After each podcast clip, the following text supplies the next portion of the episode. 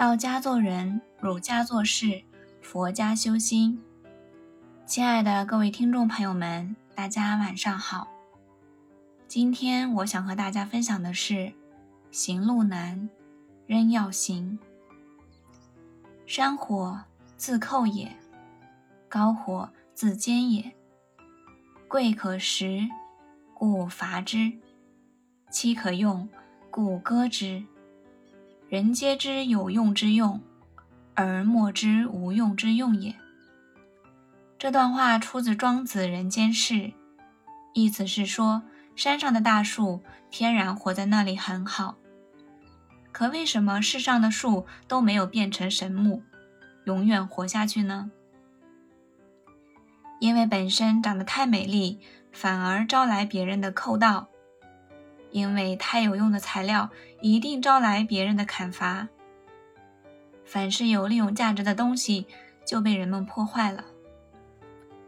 人皆知有用之用，而莫知无用之用。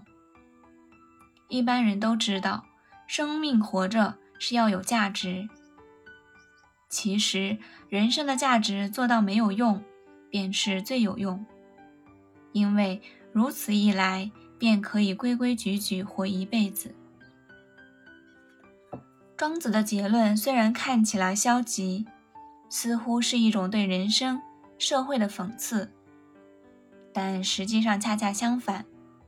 庄子其实很积极，他是在告诉我们一个道理：世路难行。言外之意，生命这条路固然很难走，但生命却正因此。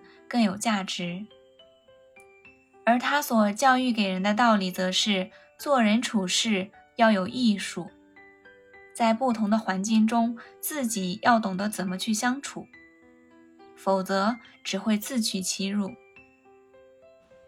世路难行是庄子这篇人间世的结论，但并非指世路不可行。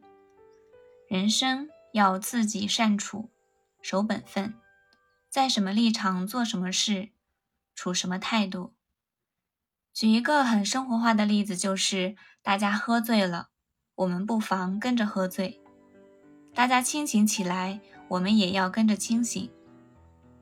其实就是说，任何一个人自从生下来的那一刹那起，就注定要经受命运的考验。人生中的曲折磨难、顺畅欢乐，都是命运。不要因为命运的惯怠而俯首听命于他，任凭他的摆布。等你年老的时候，回首往事，就会发觉，上帝只能掌握你命运的一半。大多数生命的轨迹与奇迹都是可以自我掌握的。因此，世路难行，人要行。庄子的人间世可谓说尽了世的艰难，其所以艰难，乃因世间的浑浊，而浑浊当然是由统治阶级所造成的。由是，庄子假借孔子和颜回师生两人的对话，揭露了当时统治者的黑暗面。就像庄子所说的那样，古今不二。其实今天的情况与古代的情况并没有太大的区别，世路难行，所以一个人在出涉世事的时候，必须学会行走世间的脚法，否则将寸步难行。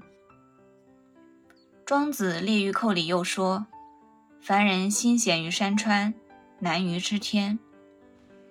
天犹有春秋冬夏、日暮之期，仁者。”厚貌深情，故有貌怨而异，有长弱不消，有瞬间而达，有坚而慢，有缓而悍。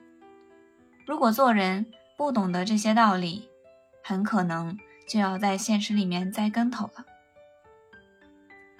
有一头野猪，从一出生就被关在一个山洞里喂养，它的妈妈十分宠爱它，平常舍不得放它出去锻炼。直到野猪长大了，牙齿长得又长又尖，他妈妈才放它出洞，让它去自谋生路。因而这头野猪直到出山洞时，还不知道别的动物是什么长相，又都有些什么本事。这只刚出道的野猪，刚开始碰到的恰好都是些力气比它小的动物，理所当然，这些小动物也就成了野猪的手下败将。野猪为此洋洋得意，他错误地认为这世上所有的动物都不如他。隔了几天，这只野猪碰见了一只狼，它扑上去就把狼咬死了。这一下，野猪更加得意，更加自信，行为也就更加放肆。随后，他看见鹿，又扑上去乱咬一气，鹿挣扎了几下。就死于野猪的钢牙下。野猪的自信心上升到了极点，他决定要凭着自己的本领雄霸天下。一天，这只野猪正在森林里散步，一头大象走了过来。野猪自言自语地说：“这家伙头真大，但看样子并不灵活。我要在他面前显示一下我的力量，征服他。”让他以后听从我的指挥。野猪带着必胜的信心，毫不犹豫地朝大象冲了过去。大象毫不惊慌，它伸出长长的鼻子，把野猪卷了起来，高高举起，然后狠狠地摔到地上，几脚就把这只狂妄自大的野猪踩死了。这头野猪最后之所以惨死，就因为他对世路的难行认识的不够，最后栽倒在半途之中。可见我们做人处事要时刻谨记世事的艰难，同时还要注意步步留心，切不可在现实里莽莽撞撞，没有章法，否则就要像故事里的这头小野猪，要吃大亏了。其实，人生常常是我们和命运的一场拔河比赛。如果一个人决定不再尽力而为，不再让自己逆风飞扬，那么就注定无法赢得胜利，只能颓败地退下赛场，任凭命运的河流把他冲到不知名的未来，带入灰暗的人生。世事难料，世间难行。知其不可而为之，才是对生命的真勇敢。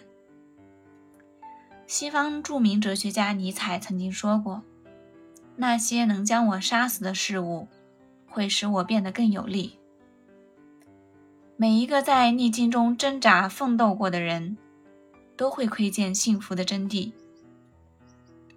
成功的人士并不是天生的强者，他们的坚强、韧性。并非与生俱来，而是在后天的奋斗中逐渐形成的。由此可见，做人要善于在艰难的仕途中经营好自己的人生。仕路越是艰难，我们越是要坚定。人生在世，若与命运抗争几个回合，便臣服于逆境、挫折，必将输掉一生的幸福。弱者有自己生存的方式，只要相信弱者不弱，勇敢面对人生的诸多大敌，每个人都能够笑到最后。我们今天的分享到这里就结束了，感谢大家的聆听，我们下期再会。